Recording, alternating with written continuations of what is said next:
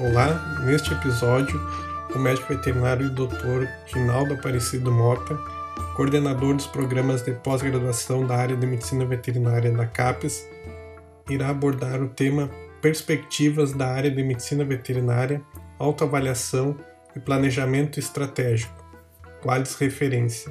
Bom, bom dia a todos. É, primeiramente, eu gostaria de agradecer o convite feito pelo professor Ivan Bianchi, que é o coordenador adjunto do programa profissional em também a todos os outros docentes do, dos programas que estão participando aqui no dia de hoje, e também aos alunos, né, que eu vi que esta apresentação está vinculada a uma disciplina da pós-graduação. Então, é, primeiramente, eu gostaria de agradecer a apresentação do professor Bianchi, eu acho que foi uma apresentação bem é bem clara, bem objetiva, e mostra realmente é, a organização do programa de produção e sanidade animal. Eu acho que esse programa, ele está é, localizado em uma área estratégica do Brasil, que, se, que é no estado de Santa Catarina, que é um grande é, estado produtor e exportador de carne de suínos e aves, e eu acho, então, que essa proposta de formar é, o pessoal que está na, é, no serviço para qualificar esse pessoal, eu acho que é uma ideia bastante interessante. É, o programa começou com nota 3, que é a nota mínima que os programas iniciam com mestrado na CAPES. Se for um programa de mestrado e doutorado, ele já inicia com nota 4. Então, é, eu tomei o cuidado, professor, também de olhar algumas informações relativas ao, ao relatório anterior, que foi do quadriênio anterior, que foi um relatório de acompanhamento, né, vocês estavam, não tinham, acho que foi só um ano, né, de 2016, que vocês tiveram atividades e que foram colocadas no relatório. Mas o relatório de vocês, ele foi é, bastante elogiado, ele recebeu, dentro daquela avaliação do quadriênio anterior, que eram cinco quesitos, é, mas sem pontuação da, da, do programa e da inserção social, que naquele momento ainda não era pontuado, mas nos outros quesitos ele recebeu, então, a, alguns conceitos muito bons e conceitos bons, prevalecendo esses dois conceitos. Eu acho que o que me chamou a atenção foi um conceito regular, que eu vi nesse no relatório anterior, que foi justamente a distribuição das atividades de pesquisa, projetos, inovação e de formação entre os docentes. Então, apesar de ser apenas um ano de avaliação, eu acho que esse ponto é um ponto estratégico, é um ponto que tem que ser olhado com muito cuidado, é um ponto que eu acredito que já deve ter sido corrigido durante esse quadriênio. Então, na verdade, nós estamos num momento bastante diferente da pós-graduação, onde os programas, eles não é, funcionam por funcionar, não são credenciados apenas para atender demandas de algum grupo de pesquisa, mas sim as propostas devem estar conectadas com o plano de desenvolvimento da instituição. Então, a instituição sinaliza se aquele programa, se aquele APCN é importante para a instituição ou é importante para a, a região é, para onde será, então, é, inserido os profissionais, falando especificamente dos, deste programa profissional. Então, a, a ideia deste programa, deste APCN, foi muito boa, e eu acho que é, depois de uma próxima discussão, a gente pode ver se esses pontos negativos, alguns pontos negativos foram corrigidos. Que eu destaco, então, a questão da distribuição das atividades, que é um problema crônico, às vezes, em alguns programas de pós-graduação, inclusive nos programas é, de, da modalidade acadêmica. Geralmente, nós temos a concentração de atividades, principalmente atividades de divulgação do conhecimento, é, em alguns, dois ou três ou quatro docentes. Então, isso a gente precisa tentar corrigir. Também é, foi um ponto negativo do, do relatório da quadrienal anterior, que somente quatro docentes tinham experiência em formação, um, e apenas cinco docentes dos 15 ministravam disciplinas, estavam ministrando disciplina naquele ano de 2016. É, é, então, é bastante importante, professor Ivan e professor é, Ricardo, que se faça a correção é, todos, ou pelo menos 80% dos docentes do programa devem estar envolvidos com atividades acadêmicas, como é, oferecimento de disciplinas e orientação de alunos. Isto consta é, no, uh, no, no, na nova ficha de avaliação uh, para os programas da área de medicina veterinária. E também um outro ponto de destaque, uh, não existe cooperação acadêmica em, com outros programas externos, apesar de existir uma forte interação com a indústria, né, que seriam entidades extra uh, acadêmicas, ou seja, atividade, ou que, que executam outras atividades, mas existe, então, essa necessidade também de uma cooperação maior com outros programas.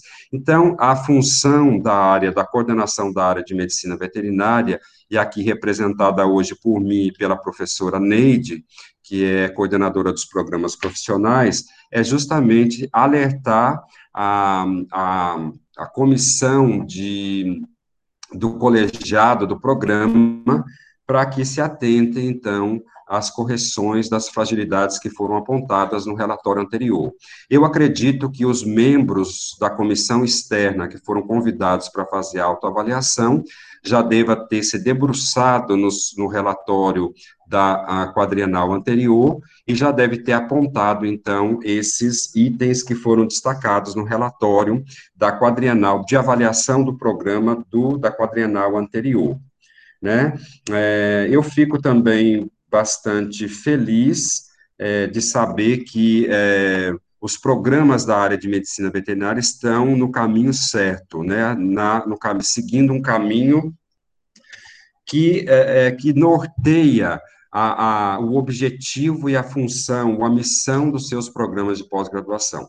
Então, quando a gente tem isso em mente, qual é o objetivo? Qual é o propósito do meu programa de pós-graduação? Eu consigo, então, desta forma, nortear todo o planejamento estratégico é, com vistas à autoavaliação e com a implementação de metas específicas para corrigir as fragilidades apontadas no relatório de autoavaliação e também para fazer é, o incremento dos pontos fortes do programa de acordo com a sua missão e os seus objetivos. Então, nós já fizemos uma uma apresentação de um técnico aqui da Universidade Federal Rural de Pernambuco, que mostrou para todos os coordenadores da área de medicina veterinária como é, esta, esta missão, como esse propósito e como essa visão deveria, então, ser trabalhados em cada programa de acordo com o seu perfil. Então, quando a gente conhece muito bem a identidade do programa, é, tudo caminha no sentido do seu fortalecimento. E a identidade de vocês, para mim, está muito clara, professor Ivan professor Ricardo. A finalidade, o objetivo é justamente é, formar e qualificar profissionais da área de medicina veterinária e também de outras áreas para atuar nesta região do agronegócio do país. Né? Então, quando se tem esta, esse propósito e esta visão e este objetivo que está conectado à missão do programa, tudo consegue ser feito de uma forma bastante clara e objetiva. Eu tenho uma expectativa muito grande nesse programa, eu acredito que se vocês conseguirem executar uh, e realizar um relatório bastante detalhado com vistas a, a, aos critérios, aos, aos, ao perfil e aos critérios de avaliação, os indicadores e aos critérios de avaliação que constam na ficha de avaliação, eu acredito que vocês terão êxito, é, é, o êxito esperado, como uma meta do programa que o senhor colocou, de obter uma nota 4 nesta avaliação eu vejo a organização, que o programa está muito bem organizado, o programa consegue trazer informações e repassar essas informações por meio da página, dos links que são colocados para que sejam visitados pelos docentes e pelos pelos alunos do programa. Isso é muito importante e vocês também estão de parabéns é por esta organização. Um programa de pós-graduação se faz com organização, com determinação e com metas. E, quando, e a coordenação, ela é extremamente, ela exerce um papel extremamente importante nesse processo organizacional eh, de gestão do programa. Então, a gente não fazia isso nos quadriênios anteriores, ou se fazia, fazia muito pouco, mas hoje exige-se que eh, os coordenadores de programa tenham, além da visão acadêmica, uma visão de gestão, eh, para que, então, ele possa conduzir o programa de pós-graduação como se conduzisse uma empresa, com metas claras e, para o, e também o atingimento dessas metas. O professor é, Bianchi também é, colocou um ponto importante na sua apresentação, e eu já faço uma menção agora para evitar que eu esqueça, e que a comissão de avaliação externa também deve se debruçar nesse ponto, é com relação a corrigir metas de, é, de formação de alunos fora do prazo. Ou seja, tem sete alunos que não estão dentro do prazo, é, qual a meta do programa? Formação com 24 meses? Se essa for a meta, então nós temos é, sete alunos que estão fora do prazo e ações devem ser voltadas nesse sentido para fazer a correção e é, colocar, então, o programa com uma média de 23,8, que é uma média de formação excelente. Apesar de a, da área de veterinária não ter colocado como como item de avaliação o tempo de titulação de alunos, mas isso é importante, porque quando a gente faz a, a, o somatório de, de, dissertações, quando os alunos atrasam muito, é, o programa tende a perder quando comparado com outros programas da área. Isso é um ponto importante que deve ser é, fiscalizado com bastante frequência para tentar, então, é, sanar esses problemas. Então, é, a área de veterinária, os programas acadêmicos e profissionais estão fazendo uma, está fazendo uma ação bastante é, intensiva com os programas nota 3 e nota 4, que são programas em consolidação na área de veterinária, e que na, na modalidade acadêmica corresponde a 50% da área de medicina veterinária. Então, é, é, isso aí é, é, um ponto, é uma meta, veja só, é uma meta, é um planejamento da área de veterinária para que a gente consiga, então, dar suporte acadêmico, suporte na elaboração dos relatórios, para que esses programas saiam desses extratos e obtenham uma nota melhor na próxima avaliação. Então, veja só, a área tem metas, a área tem planejamento, a gente não funciona de uma forma solta, é, é, produzindo ações de forma a não ter um impacto do crescimento da área. Então, esta coordenação, ela pretende colocar a área de veterinária num outro patamar, né, é, num patamar diferenciado do que ela ocupa hoje, inclusive na questão do reconhecimento social. Ou seja, a, a área precisa, então, se deslocar e ter uma maior visibilidade. E o professor Bianchi já colocou também, a, a, a área precisa é, se fortalecer e os programas precisam mostrar para que vieram, ou seja, metas, metas claras a curto, médio e longo prazo para o seu desenvolvimento. Então, tem sido uma tarefa bastante, é, até cansativa, porque todas as semanas a gente tem reuniões, é, com os programas da área acadêmica. É, esta não é uma função da coordenação da área, mas eu coloquei isso como meta a gente não pretende elaborar relatórios e nem participar da elaboração eh, de laboratórios, de relatórios da quadrienal, mas a gente pode sim dar algumas orientações importantes para que as coordenações e, os, e os, as comissões possam, então, atuar de forma efetiva na elaboração de seus relatórios. Então, é, a gente vai fazer uma apresentação para vocês sobre as perspectivas da área de medicina veterinária, vai falar um pouco sobre autoavaliação, planejamento estratégico e quais referências. Na verdade, o professor Bianchi me deu uma grande tarefa, porque falar sobre todos esses temas em uma hora é muito complicado. A gente passaria um dia todo falando sobre isso aqui, para isso, vocês também podem consultar os documentos do, dos grupos de trabalho que existem é, na CAPES, né, vocês podem acessar todos esses relatórios de grupo de pesquisas, de grupo de trabalho, e também essas apresentações que o professor Bianchi colocou, da Unesp, que são muito importantes e trazem uma informação bastante detalhada para esse momento que a gente está vivendo. Então, vocês percebam que a, a, a gente está no momento de transição de, de, da avaliação. A ficha nova, ela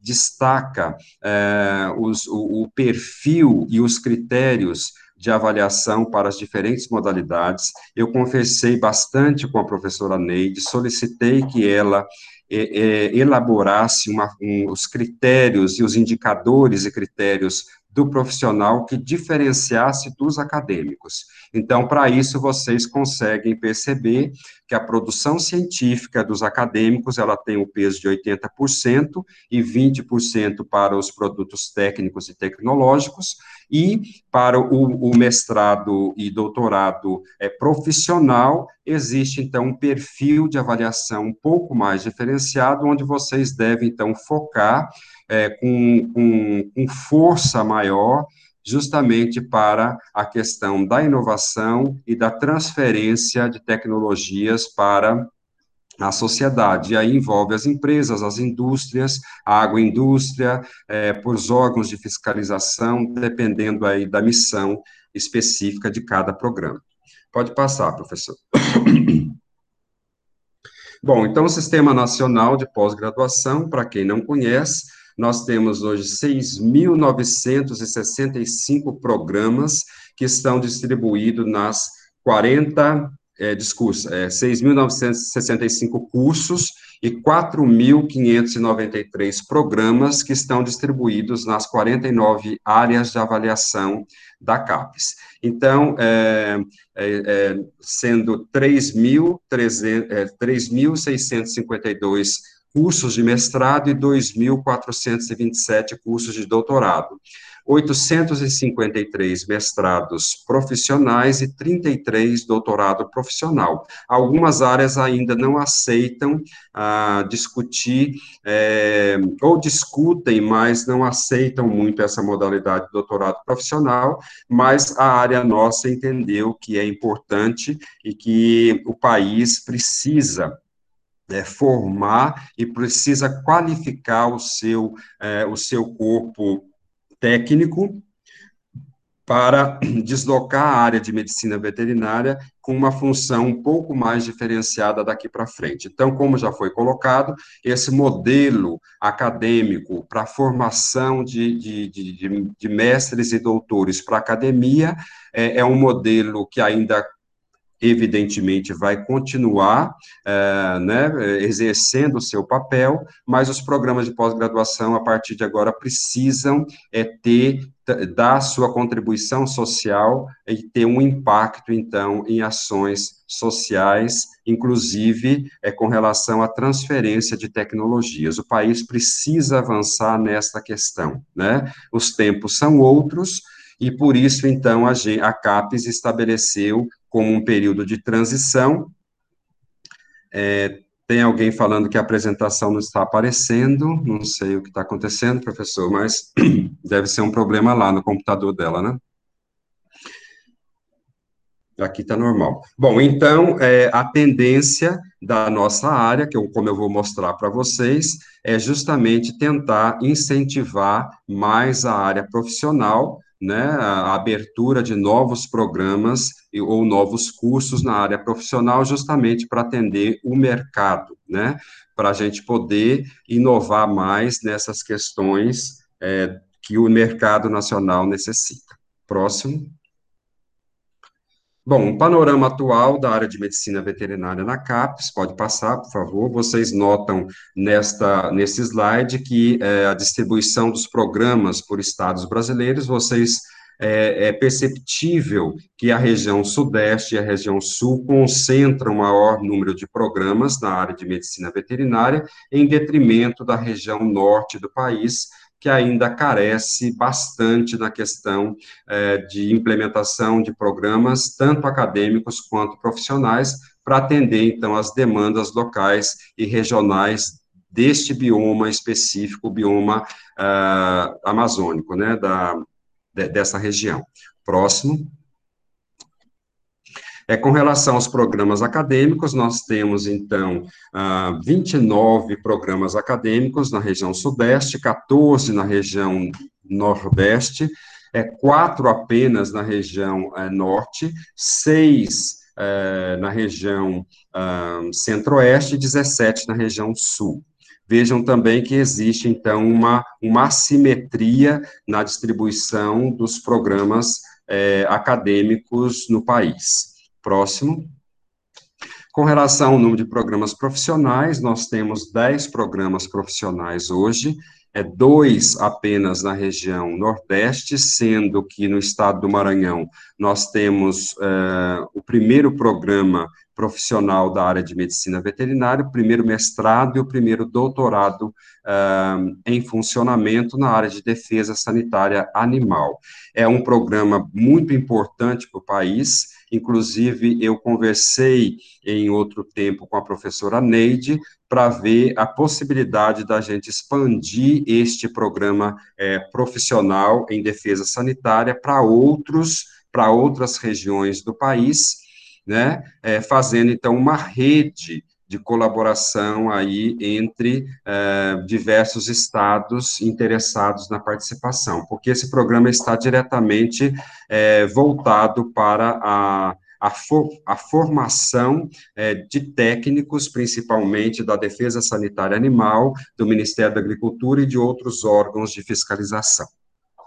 Notem aqui, não, volte, por favor. Notem aqui que na região centro-oeste do Brasil, que é uma importante região do agronegócio do país, né, com grande produção animal, com grande exportação, principalmente de bovinos, nós não temos nenhum programa acadêmico aqui para formar exemplo do que vocês têm aí, esse programa que está qualificando o pessoal no serviço é, para atender esse sistema de, de produção de aves e suínos, e muito menos na região norte do Brasil, que é uma região que precisa ser bastante explorada com relação às suas potencialidades. É um bioma que existe, um bioma uh, único, um bioma que também é ameaçado, um bioma que precisa, então, de políticas específicas e formação de recursos humanos para trabalhar a questão da produção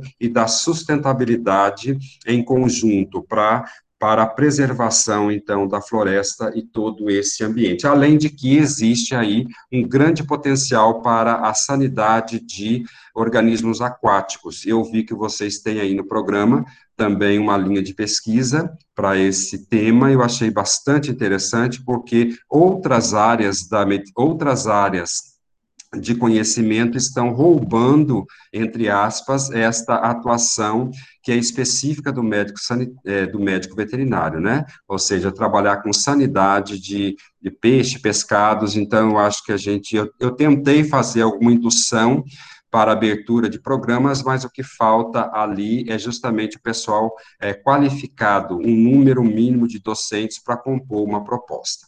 Próximo.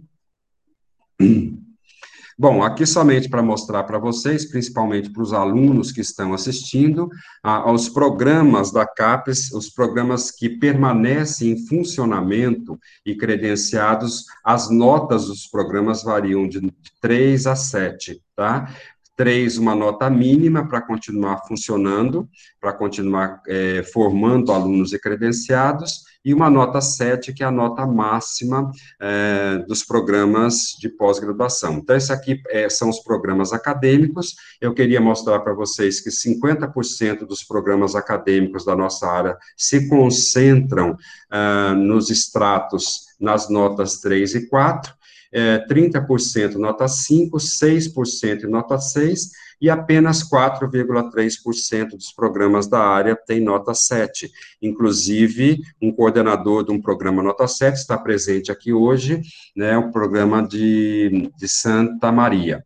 Né? Tem mais um programa da USP, de anatomia e o programa da UFMG também, que conseguiram, então, atingir indicadores de excelência, excelência na formação de alunos, excelência eh, na, na internacionalização e excelência na produção científica, que são alguns indicadores que são utilizados para diferenciar os programas nota 6 e 7 dos outros programas da área.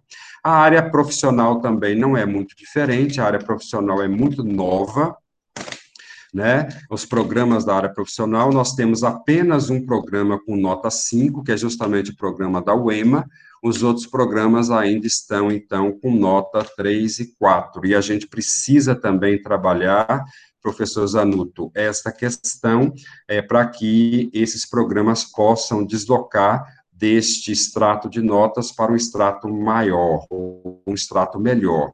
Prestem atenção, o Sistema Nacional continua de pós-graduação, vem sendo, de certa forma, ameaçado em algumas, em algumas situações, então, a gente precisa fortalecer a área para que esses programas, principalmente nota 3, continuem funcionando e passe, então, de nota 3 para nota 4, quando, evidentemente, atingirem os indicadores para nota 4. Próximo. Então, o resultado da última avaliação quadrienal na área, a área ganhou um, perto de 40%, 40 dos programas da área subiram de notas, é, permaneceu estável 56,5% e apenas 4,3% é, caíram de nota. Foi um programa na Universidade Federal de, da Paraíba, em Patos, e um programa na área de é, ciência animal tropical, aqui da Universidade Federal Rural de Pernambuco. É importante lembrar é, que, é, especificamente no caso do programa da Universidade Rural, a questão da queda da nota foi relatório, ou seja, relatório mal elaborado, e esse programa tem indicador de produção científica de programa nota 5, quando comparado a outros programas da, da nossa área, mas teve a sua nota reduzida por repetindo os relatórios de um ano, lá um pouco mais adiante para vocês sobre isso. Próximo. Próximo. Acho que o professor Bianchi, bom, com relação à entrada de novas propostas de programas na área, a gente recomenda uma discussão na instituição, foi aquilo que eu comentei com vocês. É, qualquer programa novo na área de veterinária, seja ele acadêmico ou profissional, é, só será incentivado quando tiver, então, uma clara conexão com o plano de desenvolvimento daquela instituição, que prevê uma nova demanda para a abertura de um novo programa naquela instituição. Então, aquela questão de se juntar um número mínimo de docentes é, com especialidades diferentes para formar uma nova PCN, ou seja, uma nova proposta de programa de pós-graduação, é, sem um objetivo de, de, de, formação do egresso, sem estar vinculado, então, a um parecer da universidade, isso, então, não vai funcionar mais. A área já é, entende que temos um grande número de programas, são 85 programas, considerando 75 programas acadêmicos e 10 profissionais, então, a área ela só vai é, é, incentivar a abertura de novos programas que tragam alguns elementos de inovação ou que possam, então, contribuir para corrigir algumas assimetrias regionais ou intrarregionais que ainda são prevalentes na nossa área. Bom, então, como eu estava comentando com vocês, é necessário, então, que exista uma demanda, obrigado, que exista uma demanda da instituição para abertura de novos programas. É, e também a gente está recomendando a inclusão de conteúdos de empreendedorismo, planejamento, gestão e inovação. A gente, a área de medicina veterinária, a coordenação, entendeu que os programas precisam sair desta desta, desse lugar comum em que estão todos os programas da área e oferecer mais oportunidades para que os alunos possam é, se titular e tendo noções de empreendedorismo, planejamento, gestão e inovação, considerando que nem todos os mestres e doutores acadêmicos que saem hoje dos programas vão para as academias. Né? Então, nós temos muitos doutores hoje trabalhando em clínicas veterinárias, em outras atividades, em outros serviços. Então, é necessário que os programas consigam, de alguma forma, é, iniciar, pelo menos nesse quadriênio, já esses conteúdos. Pode passar, por favor? Bom, então nós temos algumas áreas prioritárias da medicina veterinária, isso consta no documento de área, que está na página da medicina veterinária, e aí nós é, incluímos alguns, algumas áreas que a gente acha importante, como a saúde única, né, que essa aqui é uma interseção entre a saúde animal, humana e ambiental. Nós temos já alguns programas, inclusive um programa, primeiro programa, se não me engano, profissional da área de saúde única aqui da Universidade Federal Rural de Pernambuco, trabalhando justamente para qualificar o pessoal da área de saúde animal, saúde humana e saúde ambiental. Nós temos também medicina da, coordena da conservação, esta, esta área também é nova, produção de insumos pecuários, agropecuários. O Brasil precisa, então, avançar nesta questão de se tornar mais independente de outros países. Então, os programas que têm essa expertise podem se voltar na tentativa de é, produção é, de até aí de produtos é, é, patenteáveis ou não patenteáveis no sentido de aprimorar técnicas ou mesmo de é, validar técnicas para atender aos programas sanitários do Ministério da Agricultura. Então, a área está muito próxima também ao Ministério da Agricultura, Pecuária e Abastecimento, e a gente fez essa conexão com com o Ministério da Agricultura, e nós, então, estamos conseguindo atender algumas demandas específicas nos programas sanitários. Já alguns programas estão trabalhando em demandas específicas é, direcionadas, então, pelo Ministério da Agricultura. É, produtos, produtos bioativos, é, produção sustentável, próximo, tudo isso são áreas prioritárias para abertura de novos programas é, na área de medicina veterinária. Próximo, Bianca. Bom, então nós temos também aqui, eu coloquei como área nova, é, sanidade e controle de doenças de organismos aquáticos, vejam que vocês têm uma linha de pesquisa específica nesse tema, é, emergências zoossanitárias, o Brasil ainda não está preparado é, em muitos aspectos para é, controlar ou mesmo erradicar algumas enfermidades novas que, que entram é, no país, e aqui a gente tem um exemplo, né, que é, no caso da, da do SARS-CoV-2, é, o vírus da, da, do Covid, da Covid-19, que chegou, que começou o seu ciclo silvestre, então tem aí, foi deslocado, ele foi transbordado para é, os humanos por meio de, dos animais, né, dos animais selvagens. Então, é, isso precisa ser melhor trabalhado em alguns programas de pós-graduação para dar uma sustentação e um suporte, então, para os programas de, de erradicação destas dessas emergências. Então, vocês sabem que a CAPES colocou um edital específico eh, para algumas áreas, é, a área de veterinária não estava incluída nesse edital para é, para trabalhar com Covid-19. Então, nós fizemos uma carta justificativa para o presidente da CAPES, informando a importância da área de medicina veterinária dentro deste contexto do, do da Covid-19. Então, a, a, presidência, então, é, atendeu a nossa solicitação e vários profissionais da área de veterinária, então, conseguiram participar desses editais específicos para é, a Covid-19. Então, é o que a gente fala para vocês, existe um grande esforço para colocar a nossa área de veterinária no local devido, ou seja, nós não trabalhamos apenas com clínica de cães e cirurgia de cães e gatos, que é muito importante, mas nós trabalhamos também com qualidade de alimentos de origem animal e, e, consequentemente, com a questão da produção animal, que vem junto com a sanidade, considerando aí que o Brasil é um dos maiores exportadores mundiais de carne de frango, de carne bovina, de carne suína.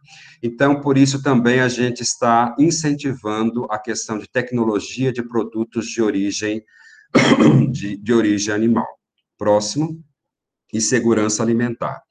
Bom, a tendência é, e potencialidades da área nos diferentes biomas, é, a gente pretende, então, incentivar também a questão da conservação de espécies animais, o emprego, veja só a questão destas, dessas queimadas, destas uh, que ocorrem hoje em todo o país. Então, os programas de pós-graduação podem e devem contribuir e atuar diretamente nessas questões com vistas, então, à preservação é, de espécies selvagens, que é feita em alguns programas da área, visando, então, a sua conservação e a preservação daquele bioma.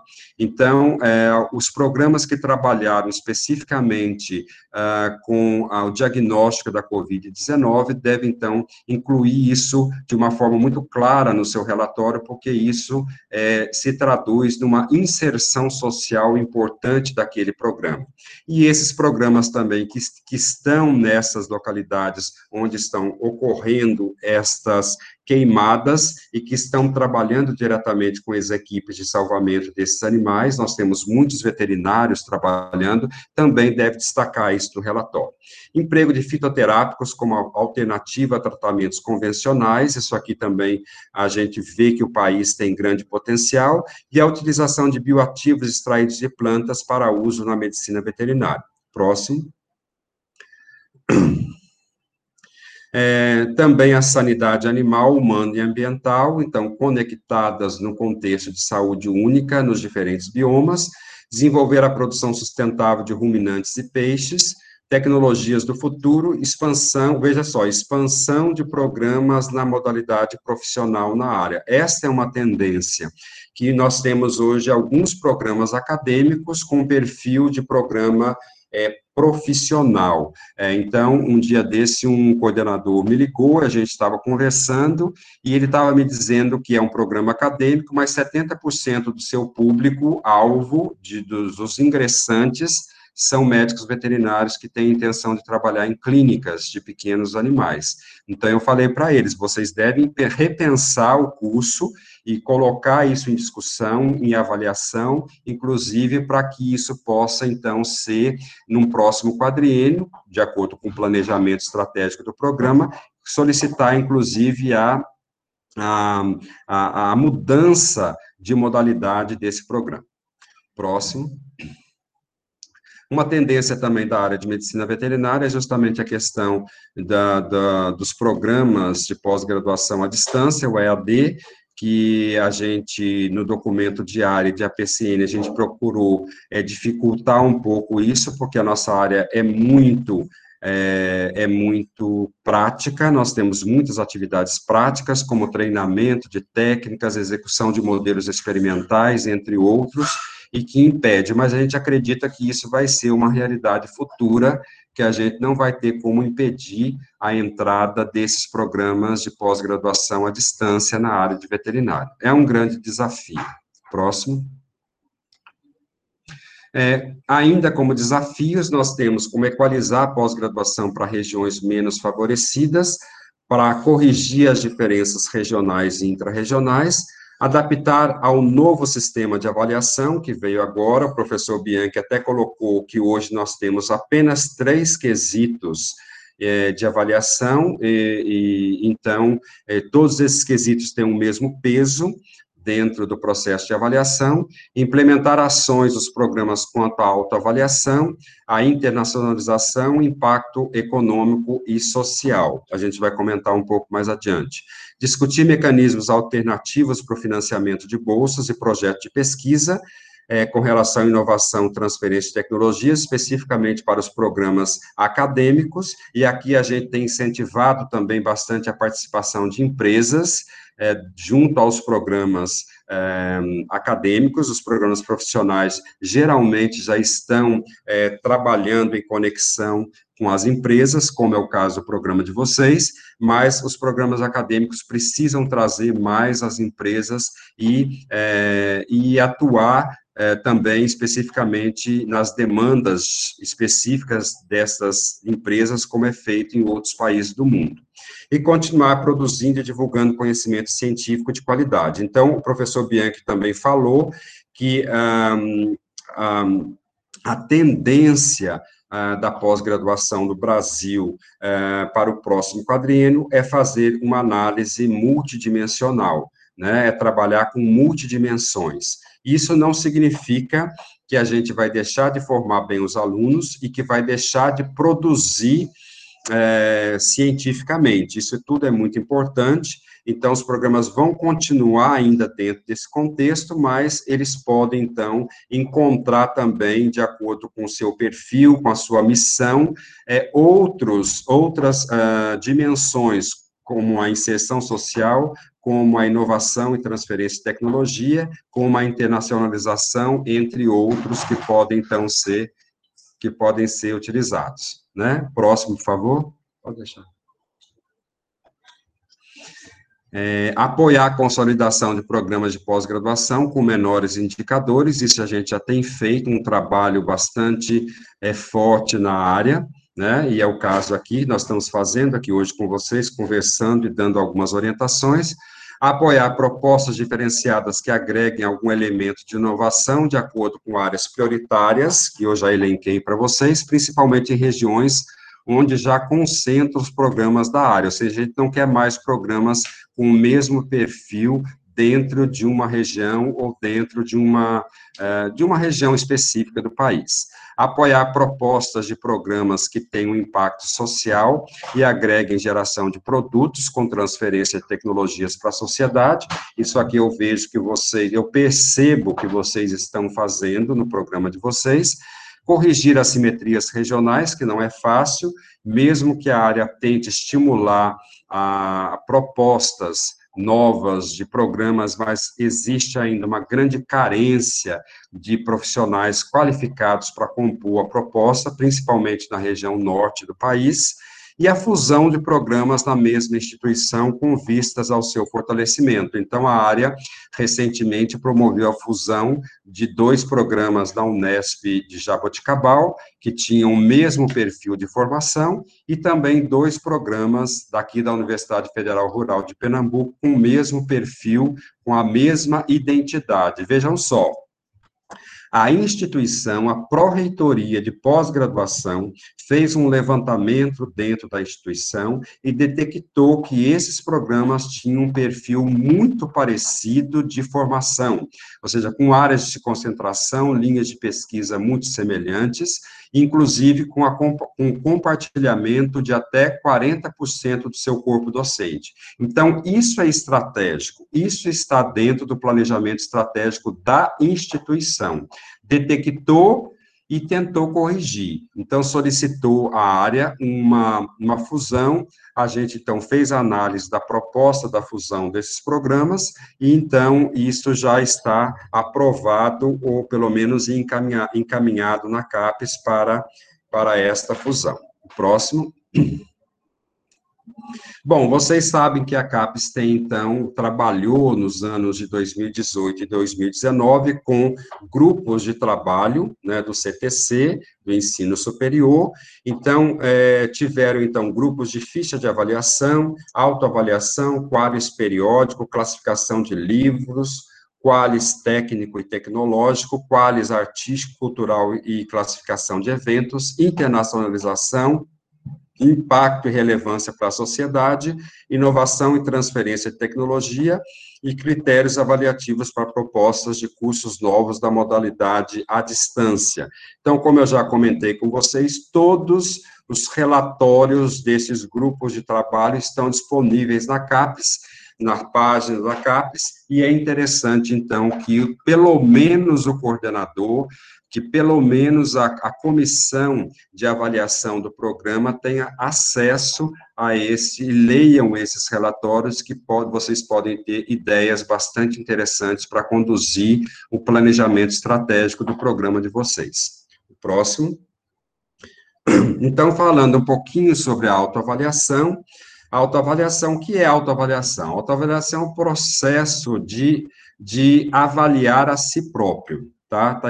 Tá, de se avaliar, ou de avaliar a si próprio. Então, a CAPES entendeu que é necessário transferir também alguma responsabilidade de avaliação dos programas acadêmicos e profissionais para os programas de pós-graduação, para as instituições.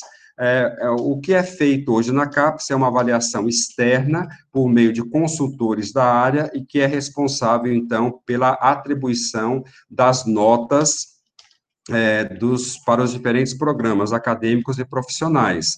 Mas, hoje, então, a CAPES quer dar mais autonomia, quem sabe, futuramente, se a gente conseguir atingir o patamar de avaliação interna de programas da da Europa, a gente consiga trabalhar apenas com a autoavaliação ou avaliação interna e é, que pode ser, então, auditada pela, de acordo com seus critérios, auditada pela CAPES. Mas ainda a gente está nesse modelo misto, ou seja, a autoavaliação hoje consta como um item de um, do quesito programa, né, da ficha de avaliação, tanto para os programas acadêmicos quanto para os programas profissionais, e a área coloca de uma forma muito clara: o programa que não tiver um, um, um documento que mostre como ah, está sendo feita, está sendo conduzida a autoavaliação no seu programa, que ela não vai receber um conceito maior do que fraco neste item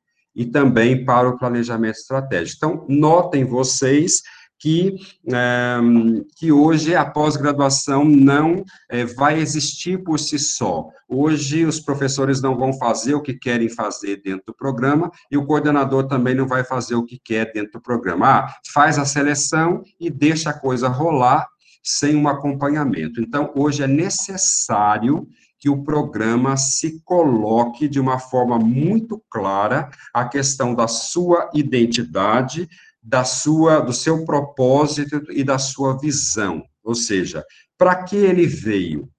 Onde ele, ele, está hoje e onde ele quer chegar daqui é, 5, 10, 15 ou 20 anos. Isso tem que estar muito claro. Na verdade, a CAPES não quer saber os resultados da autoavaliação ou da avaliação interna. Ela quer conhecer os critérios que a instituição está utilizando para fazer a sua autoavaliação. E esse processo de autoavaliação, ele já é um processo feito pela, pelo, pelos cursos de graduação em todas as instituições, então existe uma comissão permanente de avaliação nas instituições, que é denominada de CPA, que está voltada mais especificamente para avaliar os cursos de graduação. Mas a CPA tem é, é, uma experiência muito grande com relação à autoavaliação. Então, aqueles programas que ainda não, é, é que não têm um, um, um processo de autoavaliação bem definido, eu recomendo que busque informações na CPA, que a CPA, então, pode dar informações bastante relevantes. Então, algumas universidades fazem a sua autoavaliação dos programas de pós-graduação em nível institucional, mas o programa tem autonomia para fazer, para estabelecer os procedimentos e processos que quer utilizar, então, para a sua autoavaliação. Essa autoavaliação ela tem que ser participativa, tem que envolver alunos da pós-graduação, tem que envolver docentes, tem que envolver técnicos, e quando possível, no caso de vocês, professor Ivan, convidar representantes das empresas né, que vocês atendem para participar deste processo de autoavaliação e até mesmo do planejamento estratégico do programa, porque as demandas vêm de fora. Então, vocês têm que conhecer a, a quais são as demandas específicas de formação das empresas que dão suporte ao programa de vocês. Então, o objetivo principal da autoavaliação é refletir sobre os resultados para corrigir pontos importantes de sua trajetória futura. Veja que eu estou planejando agora o meu futuro. As coisas não acontecem mais por acaso dentro desse programa, que tem uma identidade e que tem uma missão definida. Então, eu tenho que detectar os pontos fortes e potencialidades, tanto quanto discriminar os pontos fracos dos programas e prever oportunidades e metas. Então, autoavaliar nada mais é do que se reconhecer, é fazer um diagnóstico do programa. Quais são os meus pontos fortes? Quais são meus pontos fracos? Estabelecer metas e essas metas devem ser, não devem ser colocadas apenas no papel, deve existir esse comitê de autoavaliação, ele deve ser bastante ativo, para fazer um relatório, para indicar as metas do programa juntamente com o coordenador e para observar os resultados, então, da aplicação destas metas específicas. Então, em pouco tempo, nós conseguimos já detectar algumas fragilidades do programa daí. Tem muitos pontos fortes, mas tem algumas fragilidades, como a questão da distribuição irregular da produção científica entre os docentes, a questão do, da, de alunos fora do prazo, a questão de, é, ainda naquele momento é, do ano de 16, poucos é, orientadores estarem envolvidos com o processo acadêmico, principalmente com relação a administrar as disciplinas. Então, cada programa poderá propor um delineamento de autoavaliação. Isso, é, é, como eu coloquei para vocês, a CAPES não quer saber, ela dá um norte, de acordo com o grupo de trabalho, mas nós não queremos saber resultados, a gente quer saber que quais os procedimentos e se o programa está tendo, então, um bom resultado de acordo com a aplicação destas metas específicas para corrigir principalmente as fragilidades. Então, a CAPES, qual o papel da CAPES? A CAPES deverá acompanhar é, como os programas de pós-graduação estão conduzindo as suas autoavaliações. Então, é isso que consta na ficha de avaliação para os programas acadêmicos e para os programas profissionais.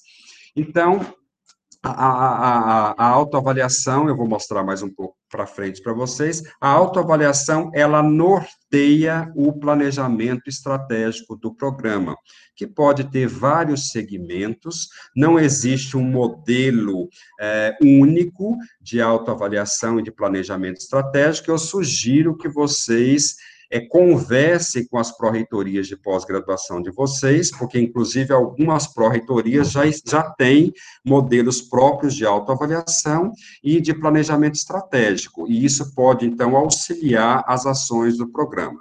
Cada programa poderá propor um delineamento de avaliação, é, é, como os programas de pós-graduação estão é, conduzindo as suas autoavaliações. Estabelecer um diálogo, veja só, estabeleça um diálogo com os quesitos e itens estabelecidos na ficha de avaliação.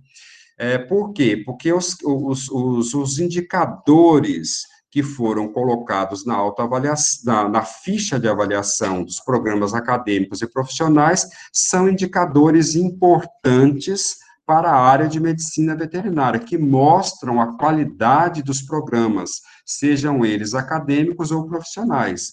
Então, e esta autoavaliação e esse planejamento devem estar, devem conversar com a ficha de avaliação aí das diferentes modalidades para a gente chegar então num resultado é, importante e progressivo é, para os programas de pós-graduação. Próximo.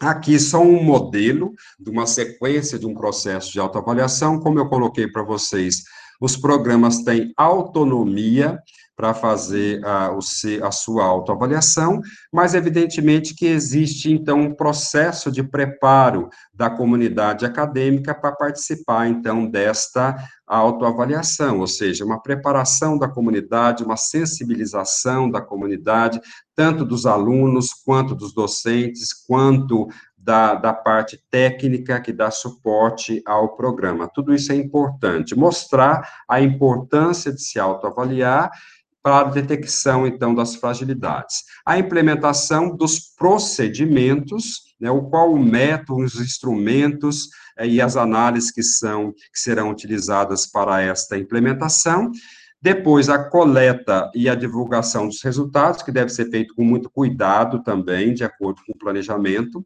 O uso dos resultados é o mais importante do processo de autoavaliação, é saber interpretar, é saber utilizar os resultados para o estabelecimento de metas. Esses resultados, eles vão mostrar é, para vocês qual o, ou quais os pontos fortes e fracos do programa né, e vai dar subsídio ao planejamento estratégico. Então, veja que o planejamento estratégico, ele está conectado diretamente com a, os resultados da autoavaliação. Esta autoavaliação pode ter participação de membros externos, ao programa, como o professor Ivan colocou, que convidou o professor Baiar, professor é, é, Delagostin e o professor, um outro colega para participar. Mas é importante, professor, que também tenha a participação de membros internos ao programa, tanto da categoria de docentes, como com a categoria de técnicos, é, e como a categoria de discentes. Os discentes são muito importantes no processo e não podem ficar de fora desta discussão. Então, se tiver um representante de discentes, que ele seja incluído dentro deste processo de autoavaliação, porque o discente é é o elemento mais importante do programa de pós-graduação. O objetivo principal é formar com qualidade. Então, o discente ele pode demonstrar, olha, nós não estamos satisfeitos com determinadas disciplinas, não estamos satisfeitos com a coordenação, não estamos satisfeitos com o orientador, não estamos satisfeitos com a forma como está sendo conduzidas as atividades. Então, ele tem que se expressar. Ele não pode ficar de fora desse processo de autoavaliação, que deve ser, então, um processo democrático e um processo participativo tá? E depois, então, a, após o estabelecimento das metas, a gente tem uma parte de avaliação, né? Como, como esse, como esse, como a implantação ou a implementação deste da, desse processo de autoavaliação foi importante e que caminho a autoavaliação levou, então, a esse programa específico. Então, os resultados das metas devem ser avaliados e não devem ser colocados apenas no papel. O próximo.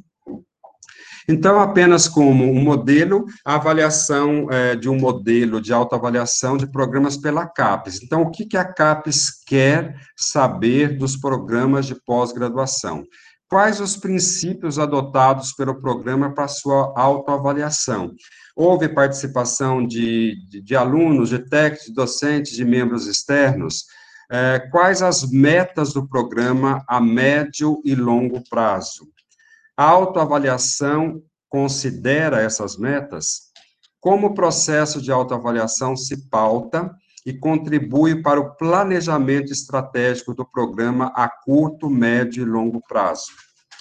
Há, uma, uma articulação da autoavaliação do programa com a avaliação da instituição, ou seja, as metas propostas pelo programa de pós-graduação estão conectadas com o plano de desenvolvimento institucional para os programas de pós-graduação, como do ponto de vista metodológico a autoavaliação é desenvolvida. Próximo como é, são os mecanismos de envolvimento de técnicos, docentes e discentes no processo de autoavaliação? Como o programa avalia a aprendizagem do aluno? Como o programa avalia a formação continuada do professor? Ou seja, o programa incentiva a saída de, de, dos docentes para capacitação?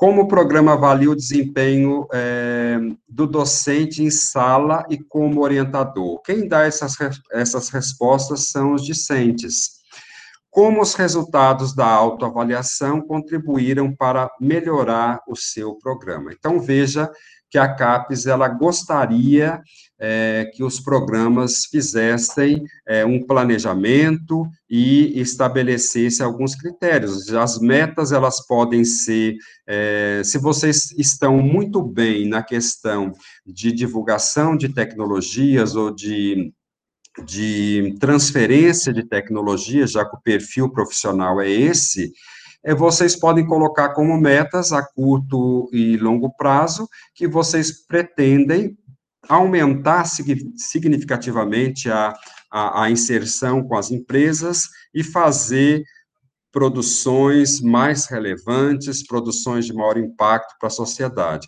Ah, mas o meu programa não tem uma, uma produção, a produção científica é muito ruim, é aquilo que o professor Ivan colocou, a, pro, a produção científica dos programas profissionais não pode ser desprezada. Então, eu tenho que ter metas específicas para a, a produção e divulgação do conhecimento.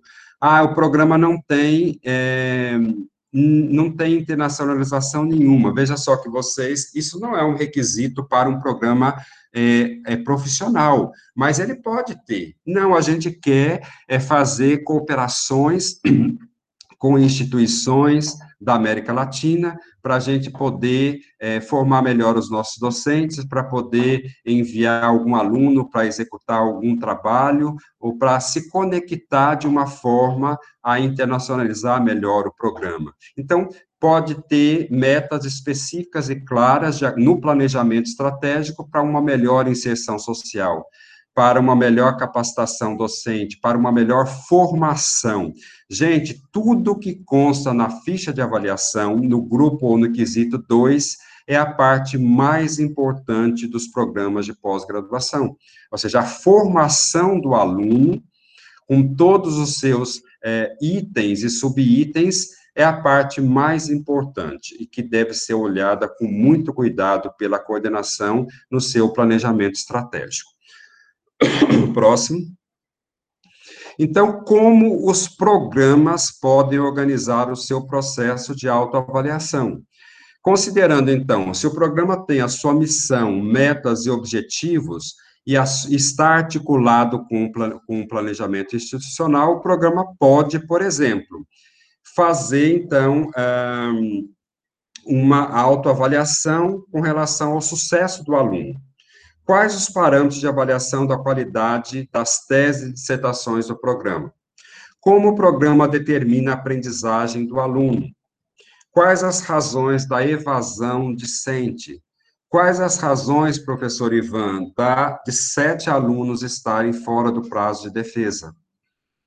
Tá? Então, a gente pode fazer, organizar, isso aqui é só um exemplo, tá? A gente pode organizar o programa com relação à autoavaliação, com base no sucesso do aluno, o próximo.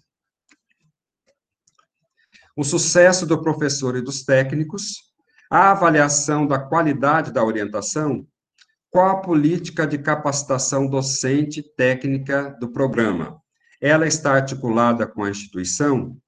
Qual a definição da qualidade do ensino considerando o professor em sala de aula?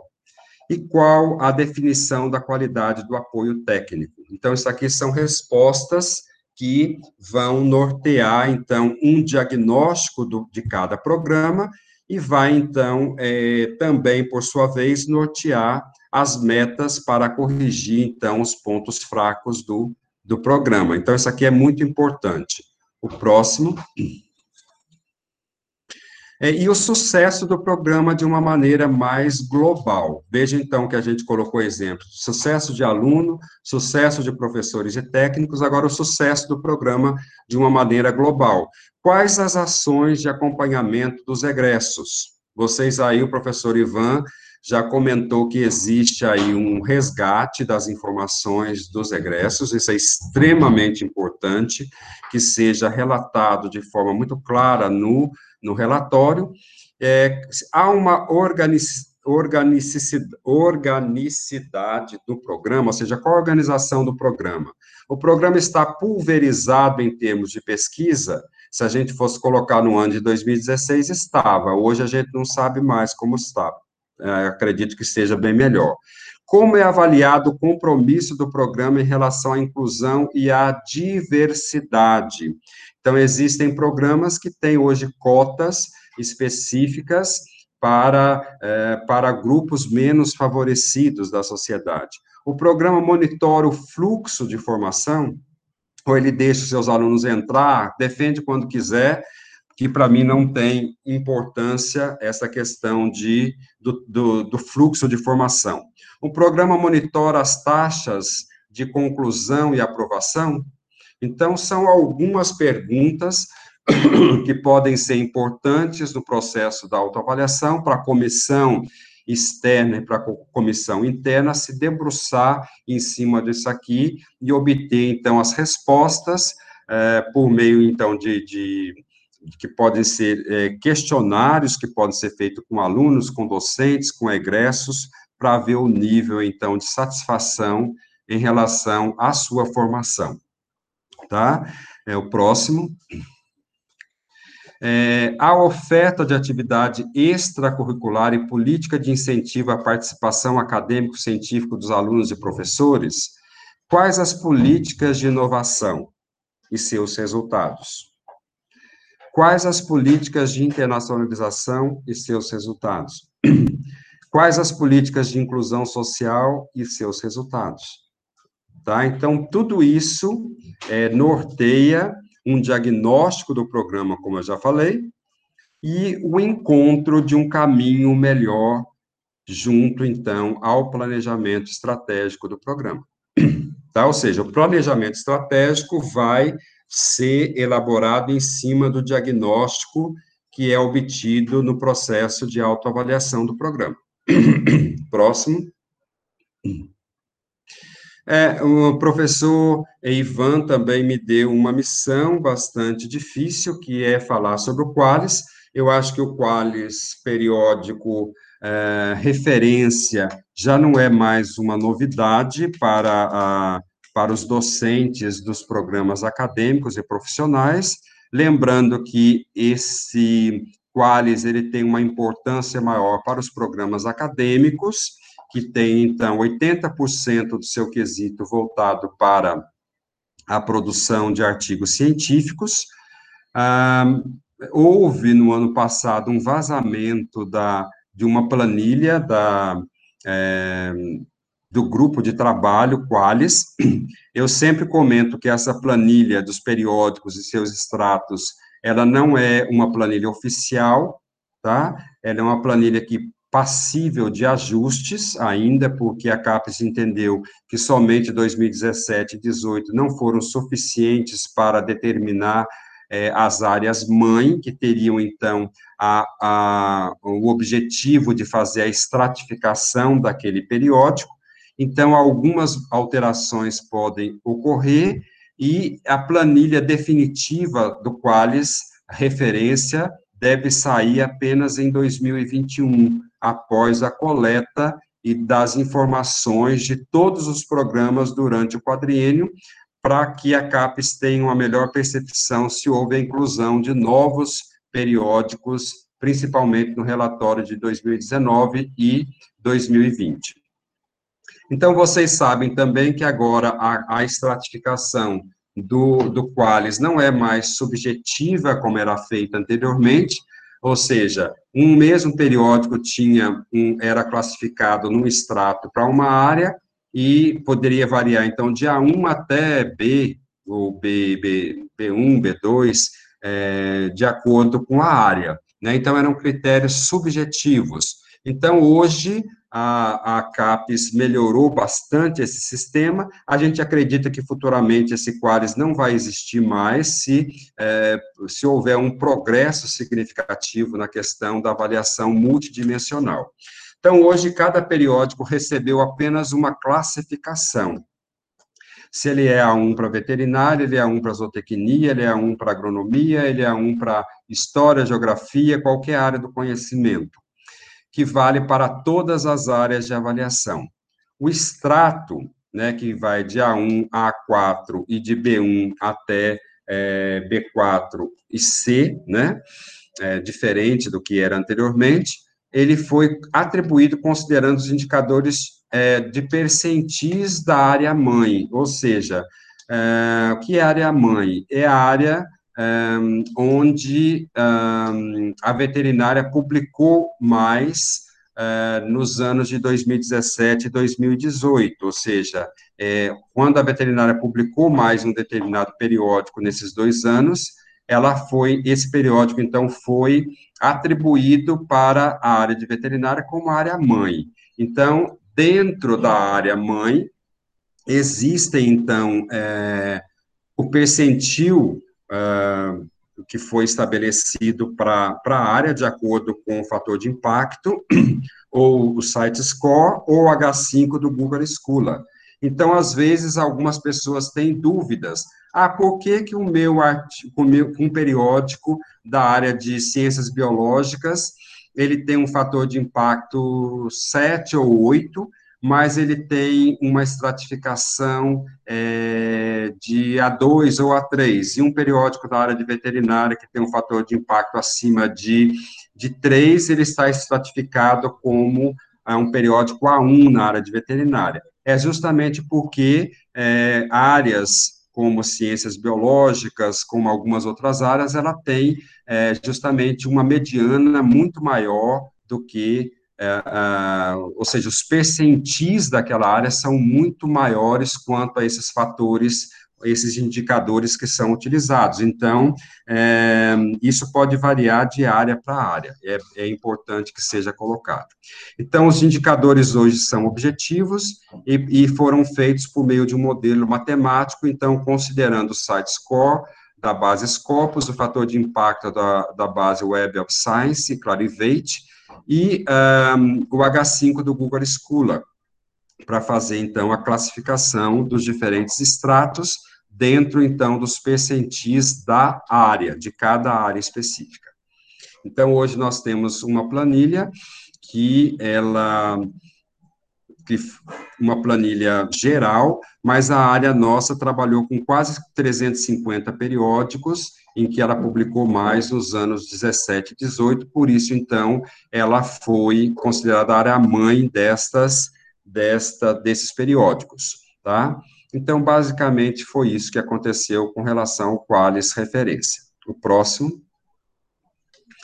As novas perspectivas na área de medicina veterinária, nós estamos encerrando um ciclo de, da pós-graduação brasileira, isso já foi colocado aqui em alguns momentos, que ah, existe, então, um deslocamento com alguma indução da nossa área é, para se voltar mais para a questão de inovação, para a questão de novas tecnologias, então a gente incluiu, inclusive, isso na área que era muito pouco pontuado, a questão de patentes, né, isso está, inclusive, para acadêmicos, né, então, a questão de, de formação é, em si, para a questão da academia, formar mestres e doutores para a academia, o diagnóstico que o Sistema Nacional, é, Comissão do Sistema Nacional de Pós-Graduação fez, é que já a gente já não tem tanta necessidade mais como tínhamos há, há 20, 30 anos atrás. Ou seja, a pós-graduação no Brasil foi construída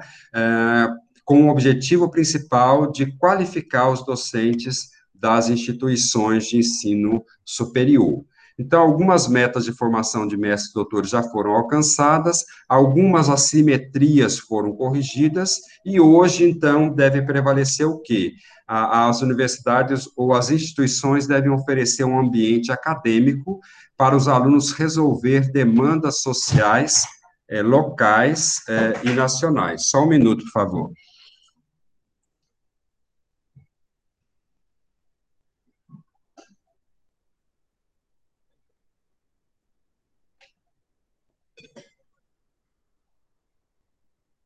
Desconectou aqui meu fio. Então, a gente pode passar, Ivan, a gente vai ver isso mais adiante. Bom, então o que deverá prevalecer na pós-graduação na área de veterinária é que os programas deverão desenvolver e estimular habilidades e indicadores para atender a sociedade.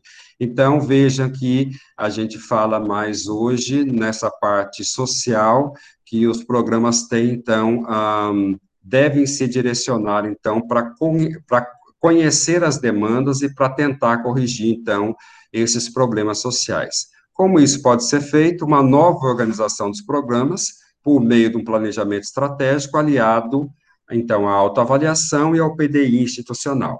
Valorizar o protagonismo das universidades para detectar as demandas sociais, isso é um papel da instituição, é um papel do programa, inclusive com a inclusão de novas áreas de concentração e linhas de pesquisa no programa, que é também um ponto de avaliação da ficha, atualização de áreas de, de concentração e linhas de pesquisa, e transformação da sociedade acadêmica da área de forma a enxergar a pós-graduação, então, com esse novo perfil né, que a gente está colocando. Próximo. É, o que foi incorporado na avaliação quadrienal dos programas, tanto acadêmicos quanto profissionais. Um modelo com a incorporação de análise qualitativa dos programas. É, hoje, então, os programas devem destacar as melhores teses ou dissertações, e destacar significa dizer que a as coordenações devem, então, fazer uma justificativa do porquê está indicando essa tese ou dissertação, se essa tese contribuiu para uma política pública, contribuiu para o desenvolvimento uh, de, da empresa, da, da, do agronegócio, ou seja, isso aí cada coordenação consegue, então, fazer a contextualização. Os melhores egressos do programa é conhecer onde esses egressos estão atuando e fazer o destaque de dois egressos por período, que consta na ficha de avaliação, melhores artigos científicos, isso aqui eu acho que é mais para os programas é, acadêmicos, né, o que aqueles artigos é, contribuíram para a divulgação e avanço do conhecimento, melhores produtos técnicos e tecnológicos, isso aqui é para vocês, tá? Específico ou mais direcionados, embora os, os, os, acadêmicos também tenham, mas a força de vocês deve ser concentrada para é, esses melhores produtos técnicos e tecnológicos. E as ações desenvolvidas vinculadas ao perfil da sociedade, vinculadas ao perfil do programa e projetos. O próximo. Professor Ivan, acho que eu estou me estendendo um pouco, né? Mas eu, quanto tempo ainda eu tenho? Acho que já acabou, né? Professor, não, é um pra, não, é assim, ó, é um prazer poder te ouvir, não, está sendo, tá sendo excelente, tenha certeza. Ah, então, o tempo que for necessário, professor. Tá, mas acho que mais uns 10 minutos eu concluo. Ah, pode ser, pode ser, pode ser, daí a gente pode fazer um pequeno intervalinho. Faz. Né? Ah, para uma aguinha, e aí a professora Neide. Tá, tá certo.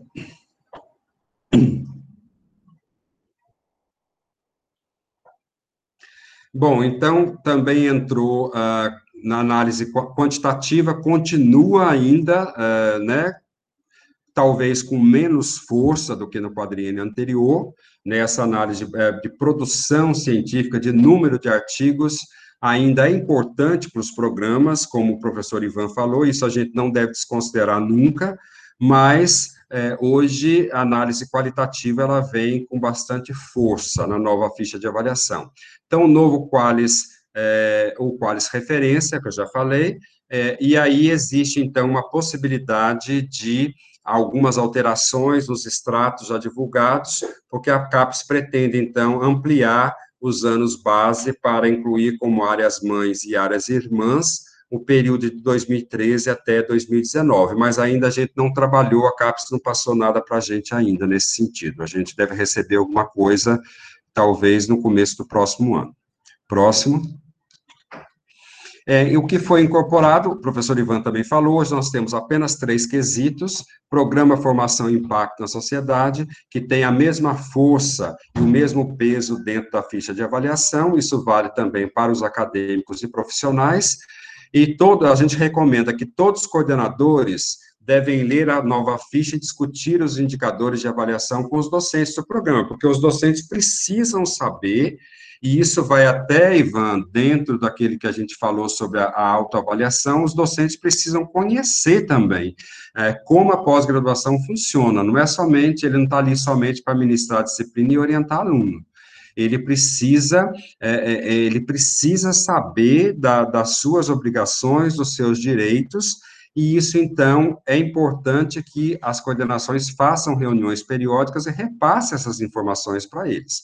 O que há de novo na ficha de avaliação? O programa, que antes não era avaliado, vocês, eu vi que no programa vocês receberam muito bom na, próxima, na, avaliação em 2016, aí do programa de vocês, espero que vocês continuem com muito bom, e aí o programa vai desde a atualização de áreas, desde a infraestrutura, os avanços que aconteceram na infraestrutura do programa, é, o planejamento estratégico e a autoavaliação, e, e também aí a autoavaliação, né, que eu já comentei bastante, o planejamento estratégico, que vão poder ser o planejamento e a autoavaliação feita no modelo da instituição ou do programa, eu recomendo que seja do programa, que aí a gente tem uma visão melhor do programa e não da instituição, e as metas, a avaliação das metas e o impacto na sociedade, que também antes não era pontuado, mas eu vi também que vocês receberam muito bom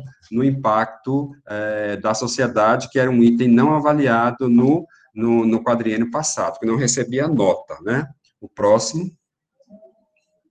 Então, a, a ficha de avaliação para os acadêmicos e profissionais, elas, ela foi feita, na verdade, para avaliar todos os programas de todas as notas, mas a gente é, é, utiliza, vai utilizar mais para os programas até nota 5. Por quê?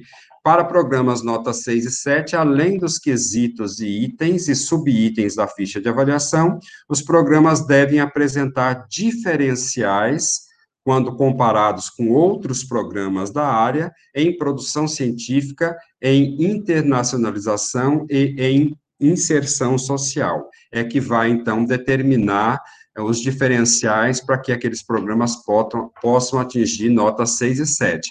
Não é o caso de nenhum programa profissional, porque, como eu comentei, nós temos apenas um programa nota 5, na área, que tem mestrado e doutorado, e como o doutorado foi incluído recentemente, provavelmente esse programa também vai passar por uma avaliação de acompanhamento, né? Então, é, isso aqui é mais para o futuro e mais para os programas acadêmicos. O próximo.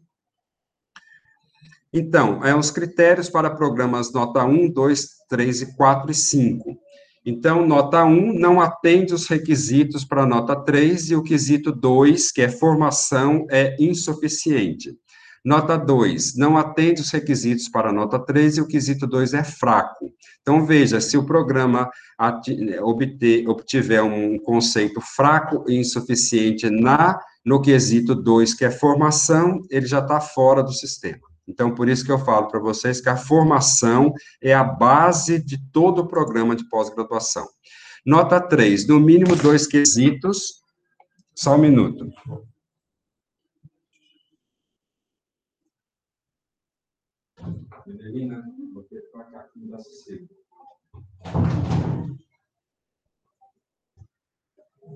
Desculpa, tinha um gatinho aqui me atrapalhando.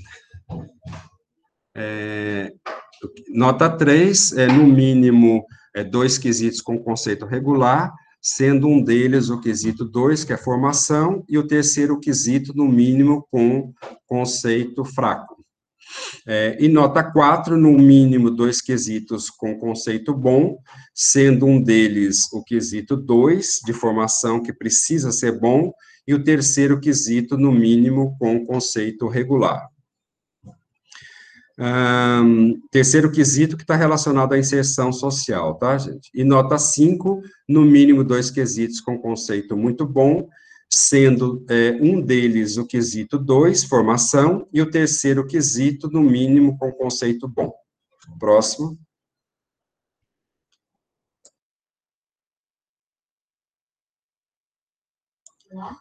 A critérios para programas notas 6 e 7. As notas 6 e 7 são reservadas para os programas com doutorado nota 5, que foram muito bem avaliados no quadriênio anterior e que atendam necessariamente às seguintes condições: formação, nível de desempenho na formação de alunos equivalente ao de centros internacionais de excelência na área, produção científica, desempenho diferenciado do corpo docente, discente e egressos em relação aos demais programas da área em publicação científica, que deve estar concentrada nos estratos superiores do qualis vigente, e destacado o número de docentes com bolsa de produtividade em pesquisa. Próximo. Internacionalização, destacada internacionalização com parcerias internacionais consolidadas e ações bilaterais entre docentes e discentes. Inserção na sociedade, destacada inserção social e econômica, com ações de destaque na área, e produção de produtos de impacto para o desenvolvimento nacional, ligados a órgãos de fiscalização, programas sanitários nacionais e programas de saúde humana além da solidariedade, que é o que a gente colocou na nossa área agora, onde os programas mais fortes contribuem, então, com ações de programas em fase de consolidação, que é o programa de solidariedade na área de medicina veterinária. Próximo. Está terminando. É, os critérios, então, para programas nota 6 e 7, Nota 6, predomínio de conceito muito bom nos, nos itens de todos os quesitos da ficha de avaliação, mesmo com eventual conceito bom em alguns itens. No quesito 1, que é o programa, obrigatoriamente muito bom, nos itens 1.1 e 1.2. Depois vocês podem olhar na ficha. No quesito 2, formação, obrigatoriamente muito bom em todos os itens e no quesito 3, impacto na sociedade, obrigatoriamente muito bom nos quesitos 3.1 e 3.3. Programa nota 7, conceito muito bom em todos os itens de todos os quesitos da ficha de avaliação. Então, vejam que não é muito fácil chegar a um, a um conceito, a uma nota 7 aqui para os programas acadêmicos e também para os programas profissionais, né? Próximo. E o relatório quadrienal é muito importante, essa que eu tenho falado muito, é um ano decisivo de relatório. Esse relatório de 2020 tem que ser perfeito, ou seja, vocês têm que é, mostrar as ações que foram feitas em 2020 e do quadriênio, ou seja, esse relatório é um relatório evolutivo. As atividades devem ser descritas ao mesmo tempo que as ações devem ser destacadas, demonstrando ao mesmo tempo a evolução do programa no quadriênio, ou seja, este último relatório é que geralmente as comissões da área utilizam para fazer uma, uh, um detalhamento maior. Então, tudo que vocês puderem colocar de informações é importante. Agora, informações conectadas à ficha de avaliação, tá? O que é pontuado. O que foi feito durante o quadriênio para responder ou corrigir as fragilidades apontadas no último relatório, ou mesmo que foi feito para destacar os pontos fortes do programa, de acordo com a sua vocação e as ações para corrigir as fragilidades. O próximo, acho que é o último. Então, o relatório é, é, recomenda-se que cada programa constitua uma comissão para auxiliar o coordenador na coleta de dados para preenchimento do relatório.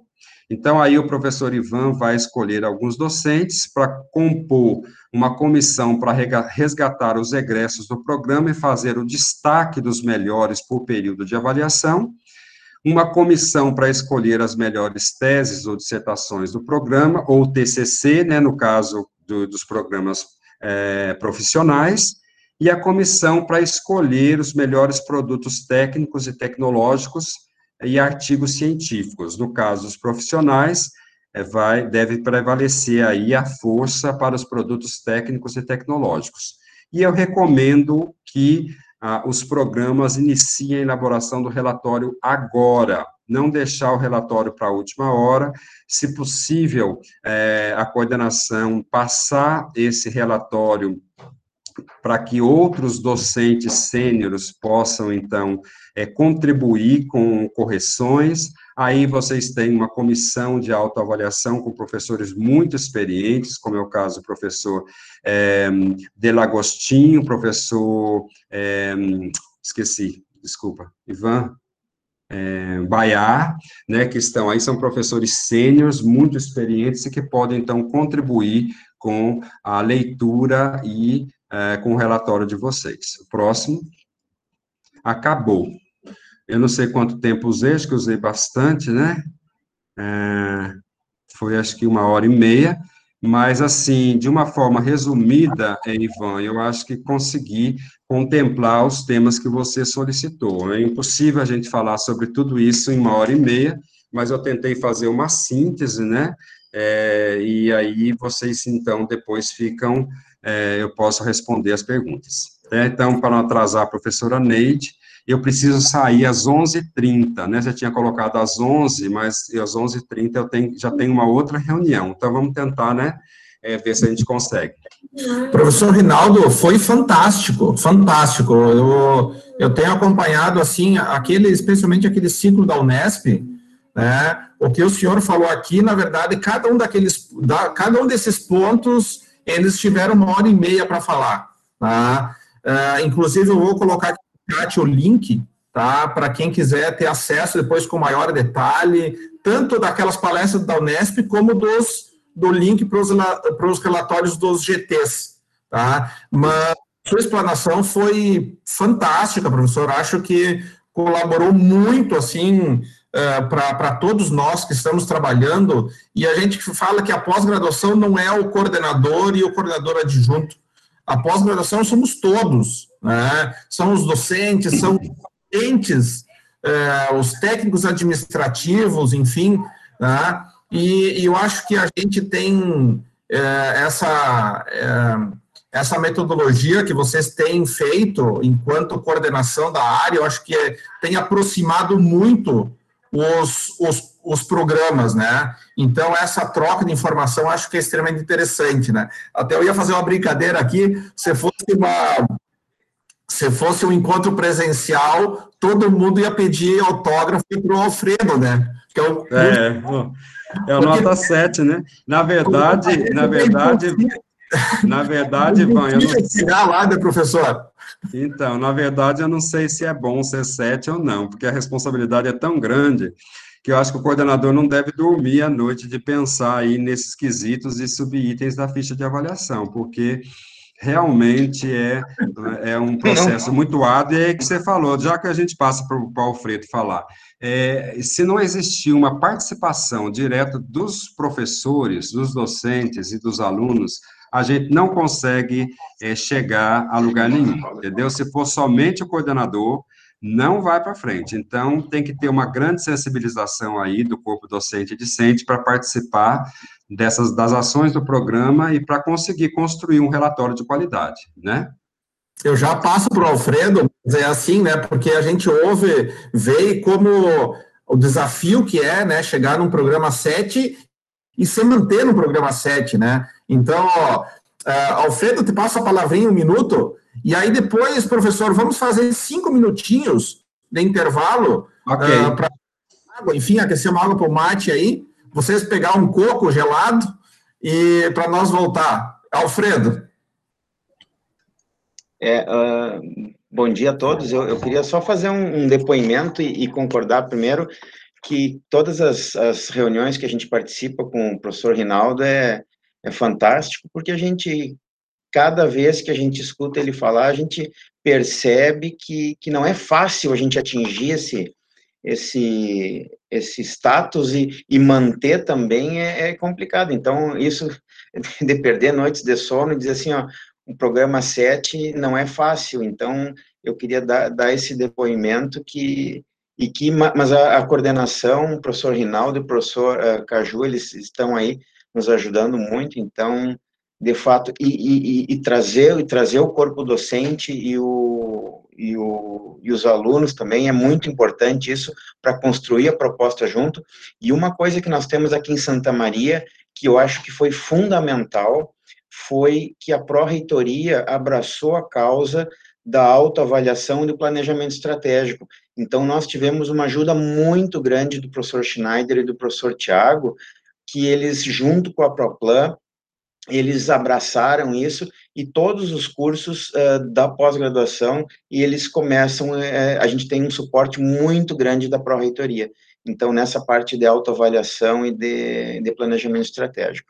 Então, eu, eu, eu, me sinto um pouco privilegiado, porque a, a nossa pró-reitoria está muito em cima, e, do, e, dos professores, como, por exemplo, o professor Baiar, o professor Rude, o professor Eduardo, que, que nos ajudam sempre, né? Então, eu só queria uh, uh, falar um, um, depoimento aqui, então, e toda vez que a gente vê o professor Rinaldo falar, é, é muito bom, porque mostra que a gente está tá indo no caminho. Obrigado, Ivan, pelo, pelo convite para participar. Professor Rinaldo, também muito bom. Obrigado, Alfredo. Maravilha, maravilha. Eu estava pensando aqui, professor, na questão da, desse suporte e, e, dessa. Esqueci o termo que o senhor usa bastante, desse apoio dos programas mais consolidados. A é, solidariedade, né, da rede. Solidariedade. É, eu quero, assim, vou conversar ainda com o nosso colegiado, enfim, propor, quem sabe, até para a própria Santa Maria ou para a URGS, pela nossa proximidade, até de linhas, para nós pensar em fazer alguma coisa nesse sentido, tá? em algum suporte deles nesse sentido.